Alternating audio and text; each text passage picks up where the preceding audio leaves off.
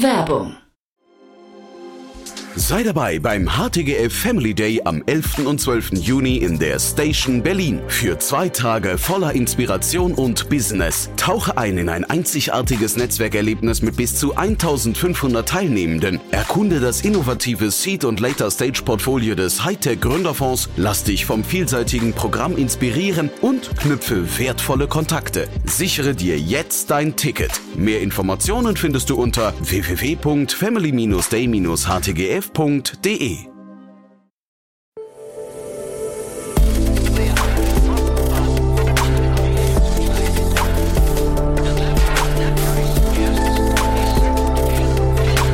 Startup Insider Daily. Investments und Exits. Herzlich willkommen zu Startup Insider Daily. Mein Name ist Jan Thomas und ja, das ist unser Format Investments und Exits. Ihr wisst ja, wir begrüßen hier jeden Morgen die wichtigsten Investorinnen und Investoren aus Deutschland, Österreich und der Schweiz gestern auch aus Holland, aber in der Regel aber wie gesagt diese drei Länder. Heute zu Gast ist Daniel Wild von Mountain Alliance und äh, er hat wirklich zwei tolle Themen mitgebracht, muss ich sagen. Das eine Thema, ich glaube, ich zitiere jetzt mal, das ist der Grund, warum man Venture Capitalist wird. Ich glaube, so sinngemäß hat er es ungefähr gesagt. Warum er das gesagt hat, beziehungsweise was dahinter, was der Grund dafür ist, das erfahrt ihr jetzt im Gespräch mit Daniel Wild von Mountain Alliance. Startup Insider Daily.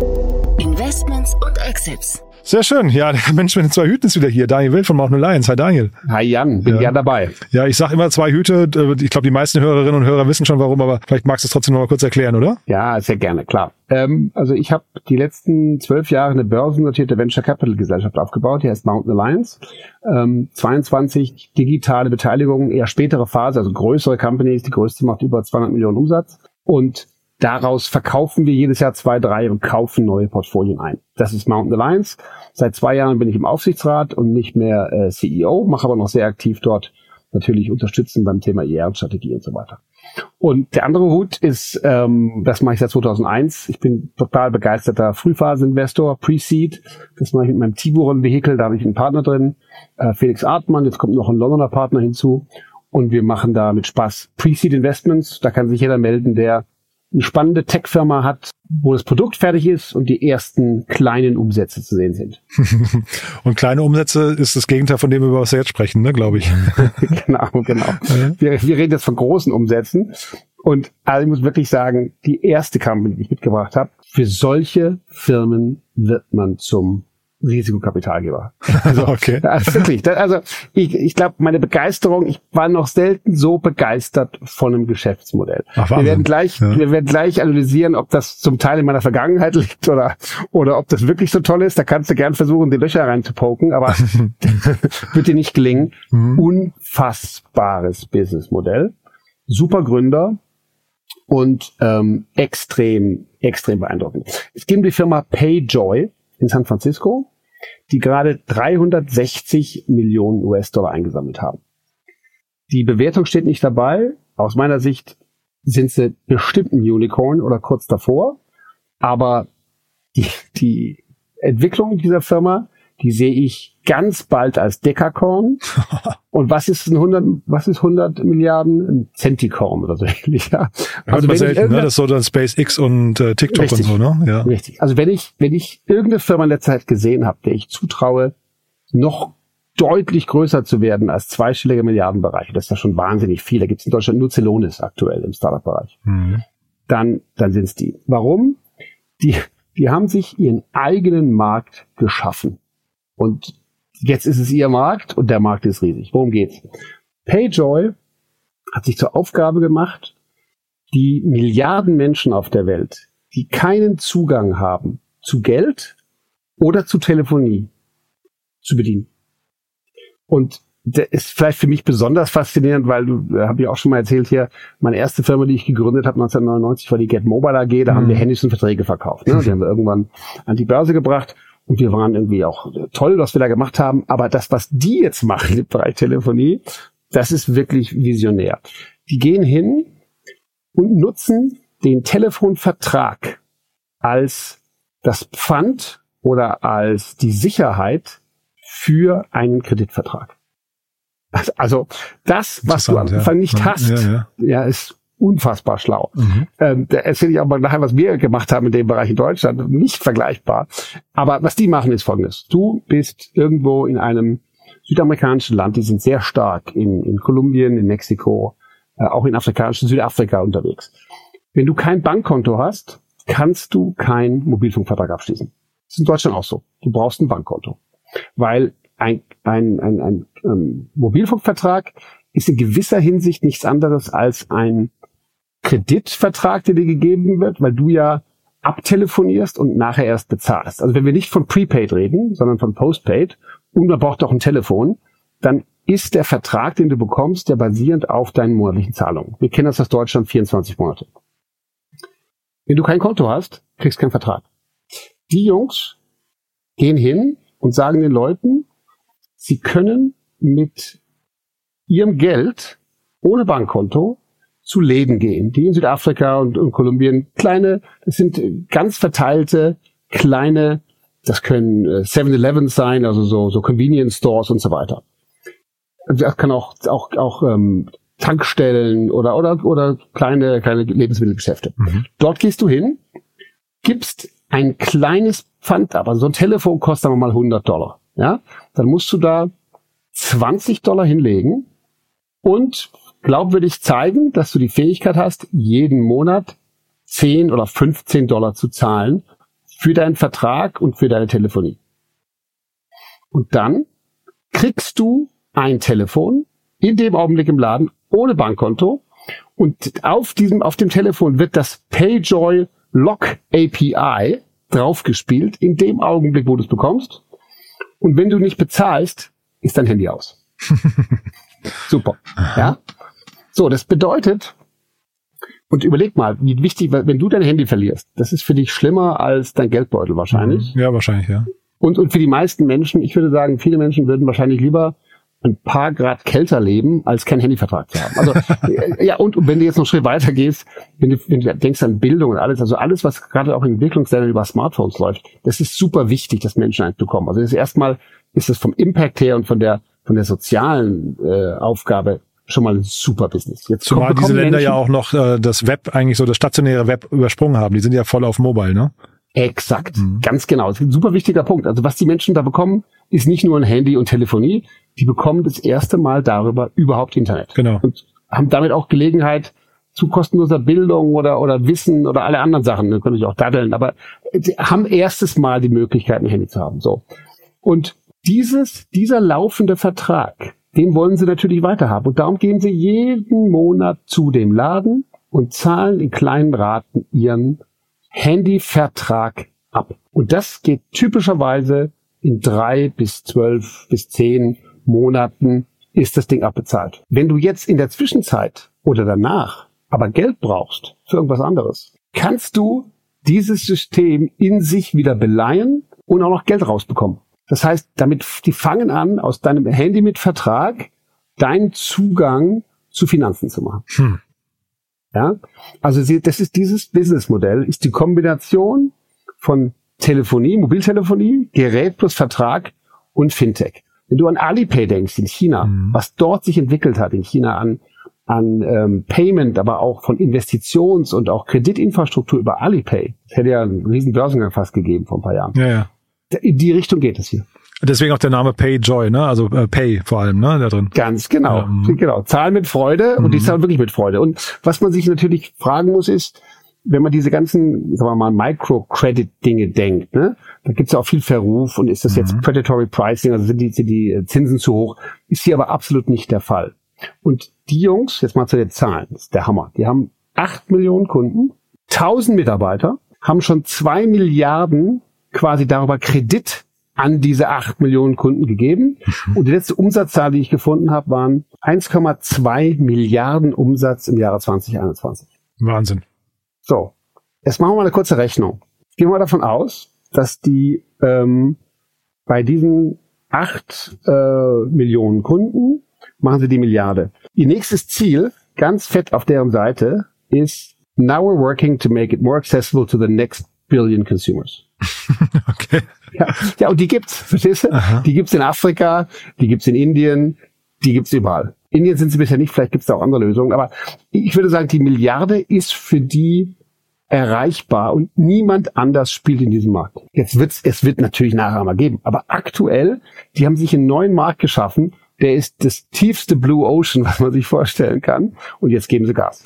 Und dann trotzdem, also ich versuche, das klingt faszinierend, was du sagst, ne? Jetzt auch wegen des Marktpotenzials oder der Größe, äh, aber würdest du die jetzt eher als eine Bank sehen ähm, oder als ein, ein äh, Handy-Provider oder was, was ist deren, äh, also ich, ich verstehe, wie sie reingehen in den Markt, aber was ist hinterher der Kern?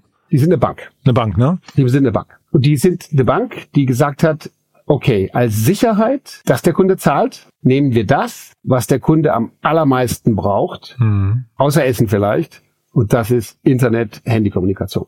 Und das ist ein super Typ. Der Gründer, Doug Rickett, hat das Ding gegründet 2015, mit dem wirklich mit dem Ziel, Technology and Financial Services affordable, also sich leistbar zu machen für die Hälfte der Welt, die sich das nicht leisten kann. So, also der Typ war beim Peace Corps, ich weiß nicht, ob du das kennst in den USA. Mhm. Da, da, kannst du quasi, so wie bei uns quasi äh, soziales Jahr, aber da gehen die halt äh, nach Afrika äh, mit dem Peace Corps. Hat auf Patenten gearbeitet, hat dasselbe schon mal gemacht, Pay as you go in der Solarindustrie. Ähm, war bei Google Maps, äh, hat er gearbeitet, also super smarter Tipp, klar, ne? Also Bachelor, ähm, MIT, MBA von Stanford, also der Typ ist schon ja, das ist schon die Art Gründer, die man sich quasi erträumt. Und dann noch jemand, der diese Vision hat, diesen Markt zu knacken.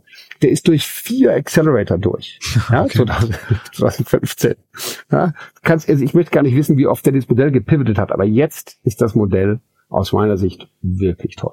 Und die Zielgruppe, die er bedient, was würdest du sagen, wie attraktiv ist die? Also ich meine, ich verstehe, das ist ein riesengroßer Markt, aber natürlich äh, zeitgleich ist der Markt deswegen so groß, weil die eigentlich alle nicht zahlungsfähig sind in, in einer gewissen Form. Ne? Du sagst ja not bankable. Das ist ja natürlich irgendwie eigentlich auch so ein Malus von, also jetzt rein aus, aus Kapitalgebersicht, äh, ne, ist das jetzt nicht die beste Zielgruppe eigentlich, oder?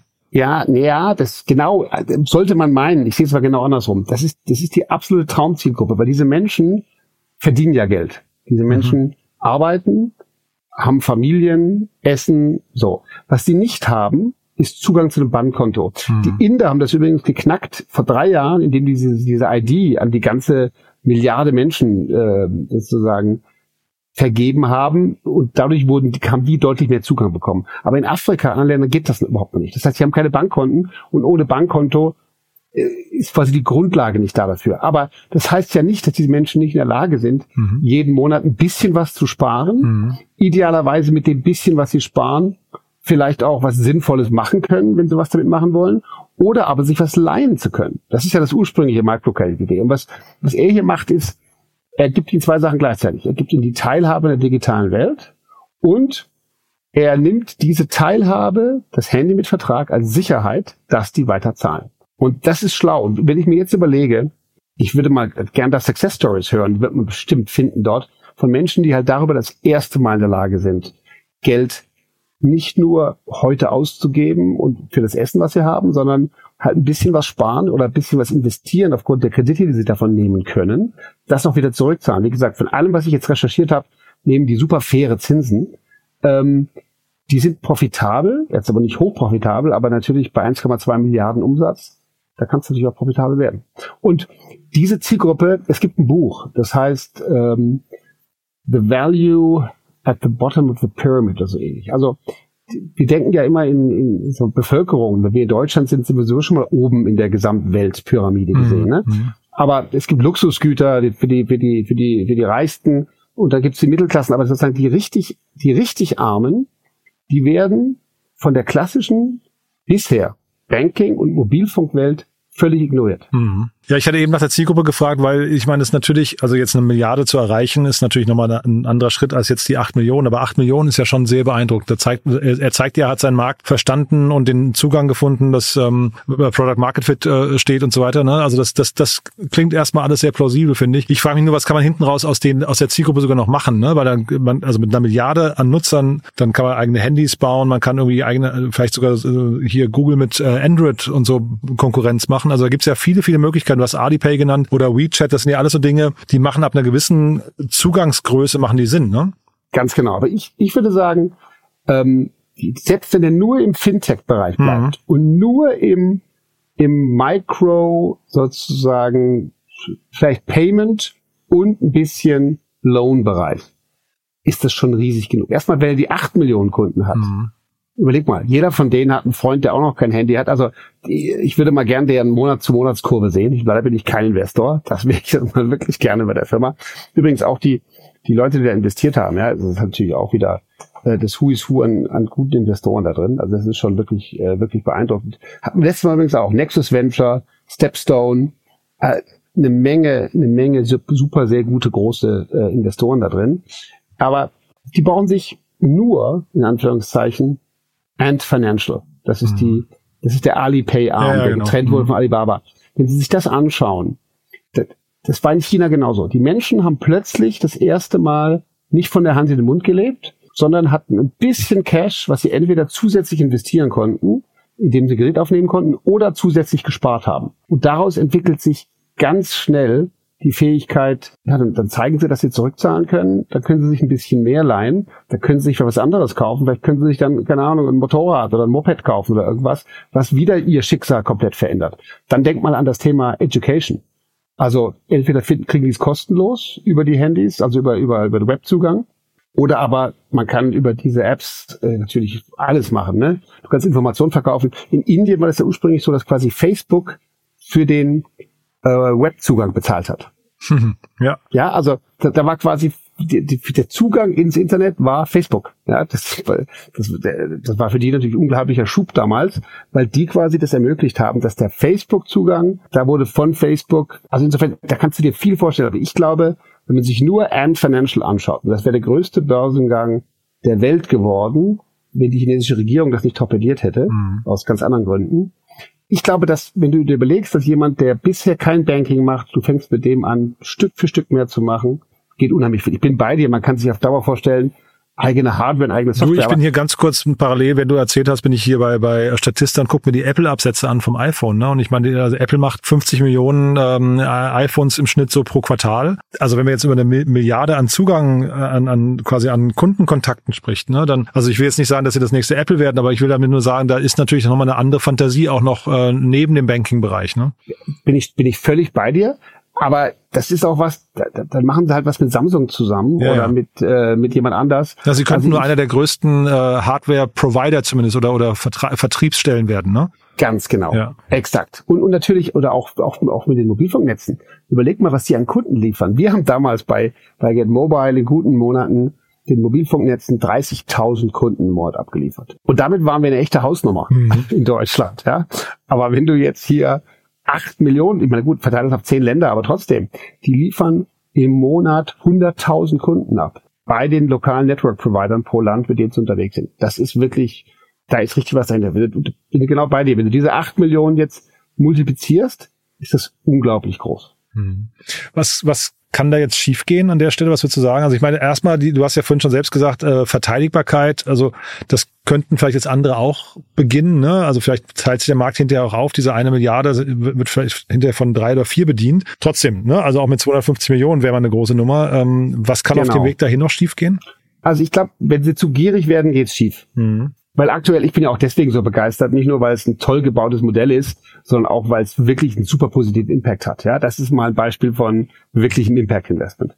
Und ähm, was schiefgehen kann, ist klar, wenn die zu hohe Kredite nehmen, zu hohe Zinsen, dann kann das richtig schön nach hinten losgehen. Mhm. Ähm, wenn die irgendwann mal schlechte Presse bekommen oder sozusagen predatory wahrgenommen würden, sind sie aber meiner Ansicht nach absolut nicht, dann ähm, dann kann das ganz anders laufen. Und natürlich, wenn Sie glauben, dass Sie zu viel Marge machen können, hm. dann werden Sie mehr Wettbewerb ziehen. Wenn die es schlau machen, dann fahren Sie das Ding auf einem ganz starken Kostenführerschaftsmodell durch und die holt keiner mehr ein. Mhm.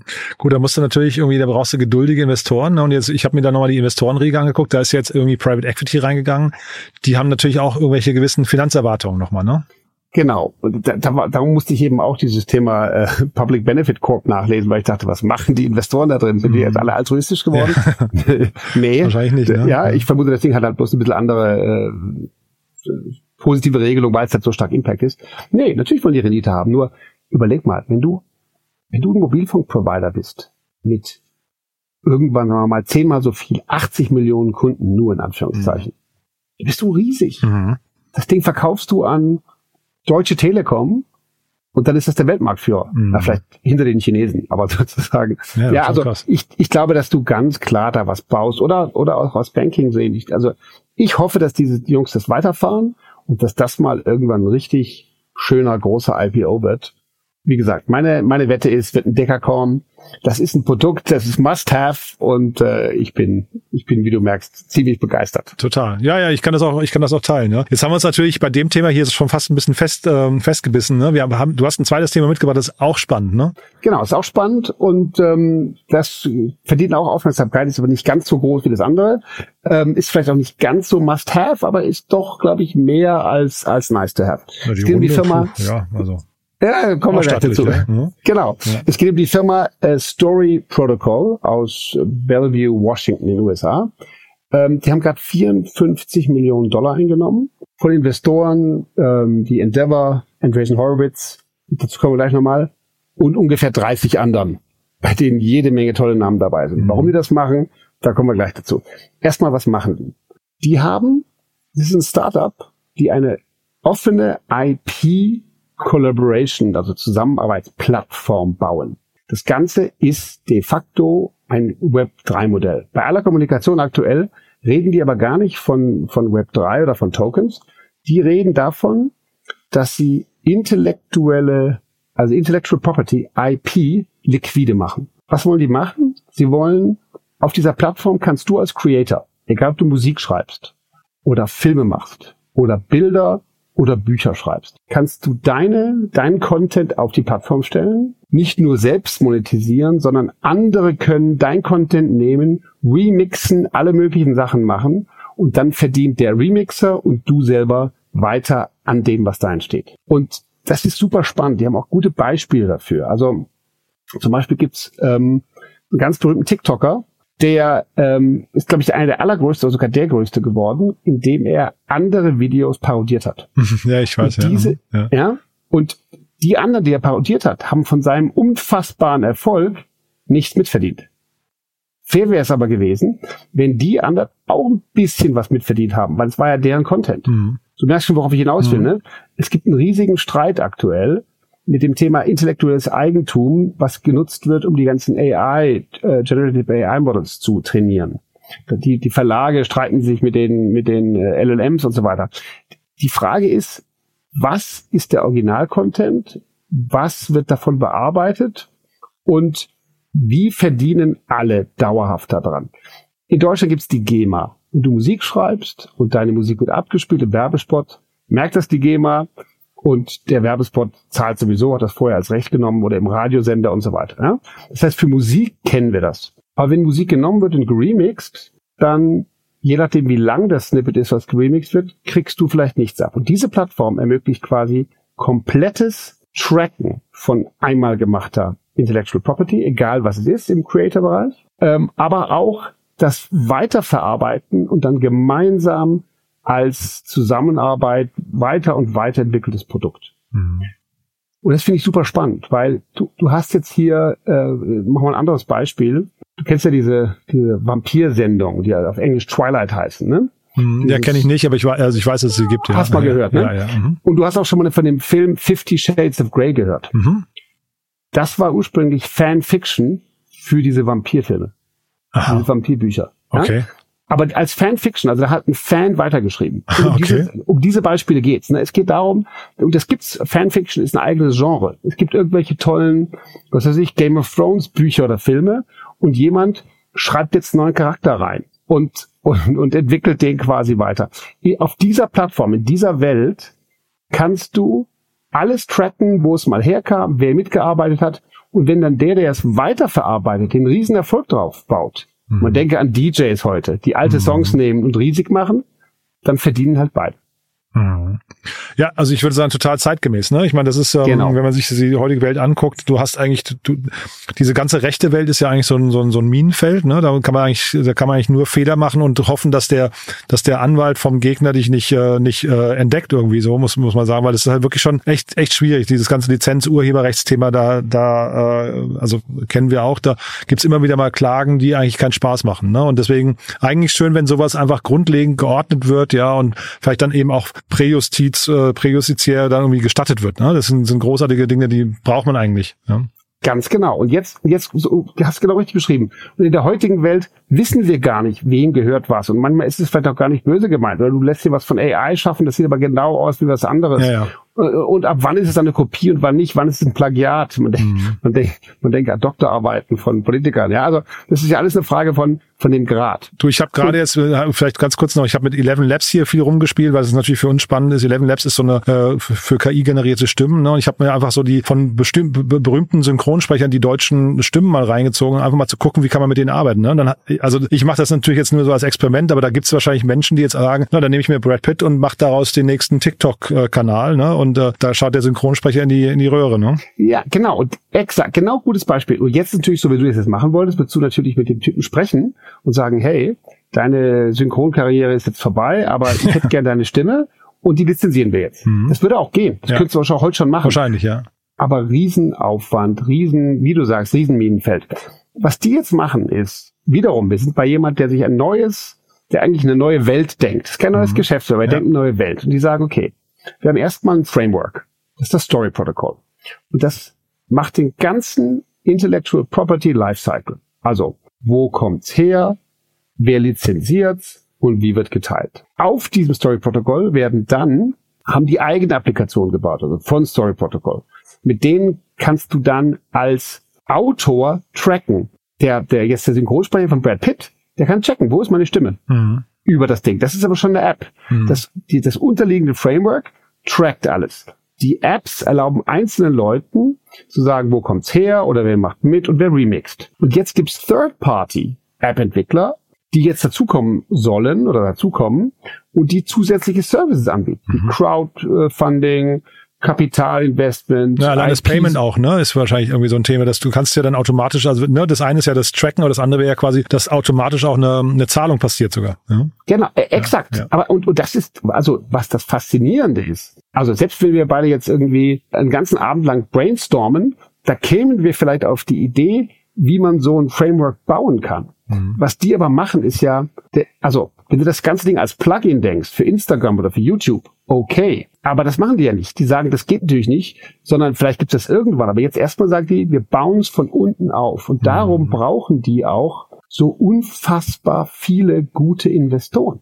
Weil nur wenn du richtig viele Investoren hast in dem Space, die sagen, wir machen damit, wir pushen das, dann kann dieses Ding entstehen. Also wenn das Ding keinen Netzwerkeffekt bekommt, wenn nicht alle da drauf gehen, dann wird es nicht funktionieren.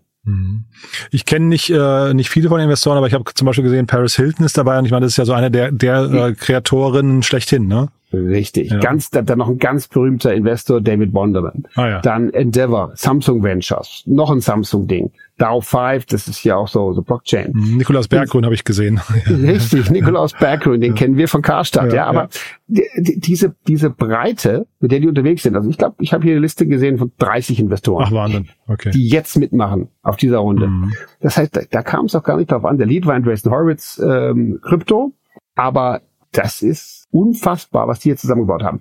Ob das klappt, also ich wünsche es ihnen, weil Mhm. das würde einfach dieses ganze Geschäft auch für uns alle einfacher machen. Ne? Du hast dieses ganze Creator-Thema jetzt gelöst und wenn die, das Spannende hier ist für mich jetzt, wenn das Ding sich durchsetzt, dann würde jemand wie ich in Jungs investieren, die darauf bestimmte Apps bauen. Mhm. Weil da wird quasi jetzt die Welt in gewisser Hinsicht neu verteilt. Ja, super spannend. Also ich, ich meine, die haben wahrscheinlich auch so viele Investoren jetzt dabei, so viele bekannte Namen, weil sie möglicherweise mit Coins arbeiten oder also mit Tokens. Ne? Da- Das heißt, da hast du möglicherweise wieder eine Währung, die du jetzt relativ günstig dann ausgeben kannst, die dann möglicherweise irgendwann an, an, Wert, äh, an Wert zunimmt. Das sind ja so die Mechanismen, die man kennt, ne? in dem ganzen NFT-Umfeld schon.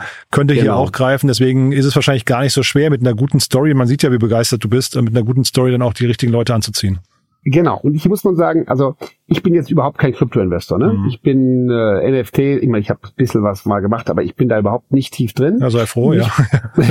ja, ja, also zwischendurch habe ich auch Ja, bereut. ja, aber genau. der- Ja. ja, nee, NFTs so. meine ich gerade vor allem. Ne? Das genau, ist ja, ja, genau, ja, ne? ja, nee, nee, nee, genau. Also ich finde den ganzen Space Blockchain, für solche Modelle ist die Blockchain irgendwann mal erfunden worden. Mhm, total. Ja, also nicht nur dafür, aber hierfür ist es quasi, hier verstehst du, warum es eine Blockchain braucht. Die macht das effizient und klar und, und einfach. Mhm. Ähm, aber ich bin bei dir, lohnt sich mal anschauen. Irgend, man wird schon rausfinden, was hier der Token ist. Ähm, Das habe ich bei der bisherigen Recherche nicht gefunden. Ich auch nicht, aber, nee, aber es ist nur eine Mutmaßung, ne? dass man halt mhm. irgendwie so frühe, frühe ähm, Investoren dann dadurch incentiviert, ne? dass sie ihren Namen auch hergeben und so weiter. Ja? Absolut. Ja. Nur hier brauchst du eben tatsächlich, du brauchst eigentlich mehr als den Namen. Eigentlich müssen die dafür sorgen, dass alle Typen, die die erreichen, da ihren, ihren Content drauf produzieren. Mhm. Ich glaube, wenn das eine eigene Welt wird, die sozusagen ein in sich geschlossenes Walled Garden äh, System ist, boah, da wird's mhm. richtig schwierig.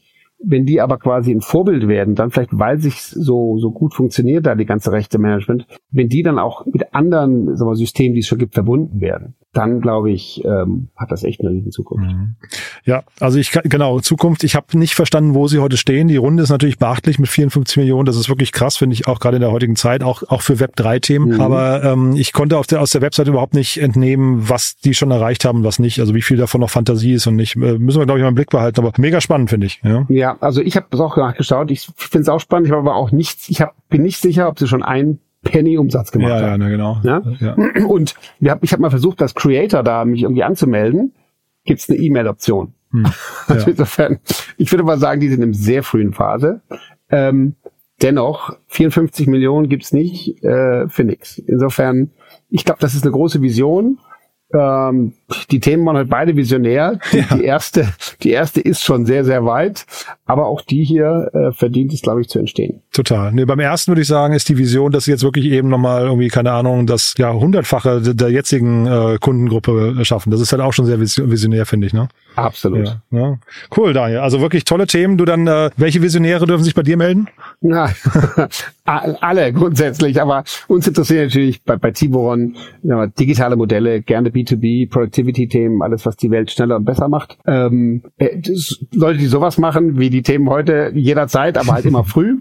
Und ähm, ja, und ansonsten für Mountain Alliance jemand, der ein digitales Portfolio hat und sagt, er will jetzt seine alten Investments loswerden und vielleicht neue Sachen machen wir kaufen als Alliance ganze Portfolien und das schauen wir uns gerne an. Super. Daniel, es hat großen Spaß gemacht, tolle Themen und ich freue mich aufs nächste Mal. Mir auch, Jan. Bis Danke dann. Dir, ne? Bis dann. Ciao. Ciao.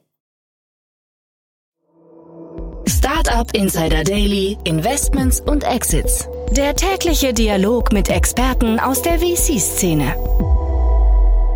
Ja, das war Daniel Wild von Mountain Alliance und das war wirklich ein richtig cooles Gespräch. Ne? Also zwei sehr coole Themen. Äh, fast schade, ne? Zwei Themen. Jedes von denen hätte fast eine Sondersendung verdient, würde ich sagen. Tolle Themen. Haben wir beide wirklich richtig viel Spaß gemacht, wenn es euch auch so geht. Wie immer, die bitte gerne weiterempfehlen. Ihr wisst ja, wir freuen uns immer über Hörerinnen und Hörer, die uns noch nicht kennen, also neue Hörerinnen und Hörer, die hier mal reinhören sollten und dann hoffentlich dabei bleiben. Und ich glaube, genau heute war wieder eine von den Sendungen, wo, wenn man reinhört, man wahrscheinlich auch Lust bekommt, hier öfters reinzuhören. Vielen Dank fürs Weiterempfehlen dementsprechend. Und ja, ansonsten euch einen tollen Tag. Nachher noch zwei tolle Interviews. Morgen am Samstag unser Media Talk. Ihr wisst, wir begrüßen immer Podcasterinnen und Podcaster, die ihre eigenen Podcasts hier vorstellen. Wir begreifen uns ja als Plattform und möchten wirklich offen sein für alle. Wir haben ja auch eine Online-Plattform unter www.startupinsider.de. Findet ihr unter anderem, ich glaube, so um die 40 verschiedenen Podcast-Serien mit allen Episoden und die kann man seit neuestem auch durchsuchen. Das heißt, da könnt ihr filtern. Da findet ihr zum Beispiel, wenn ihr nach bestimmten Personen sucht oder nach bestimmten Themengebieten, zum Beispiel KI oder Blockchain, findet ihr dort eben auch thematisch sortierte Podcast-Folgen aus, wie gesagt, 40 verschiedenen Quellen.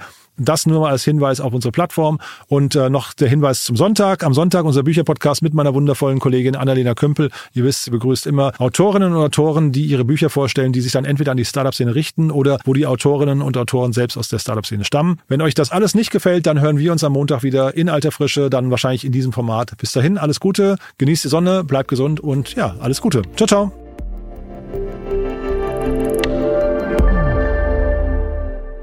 Diese Sendung wurde präsentiert von Fincredible. Onboarding made easy mit Open Banking. Mehr Infos unter www.fincredible.io.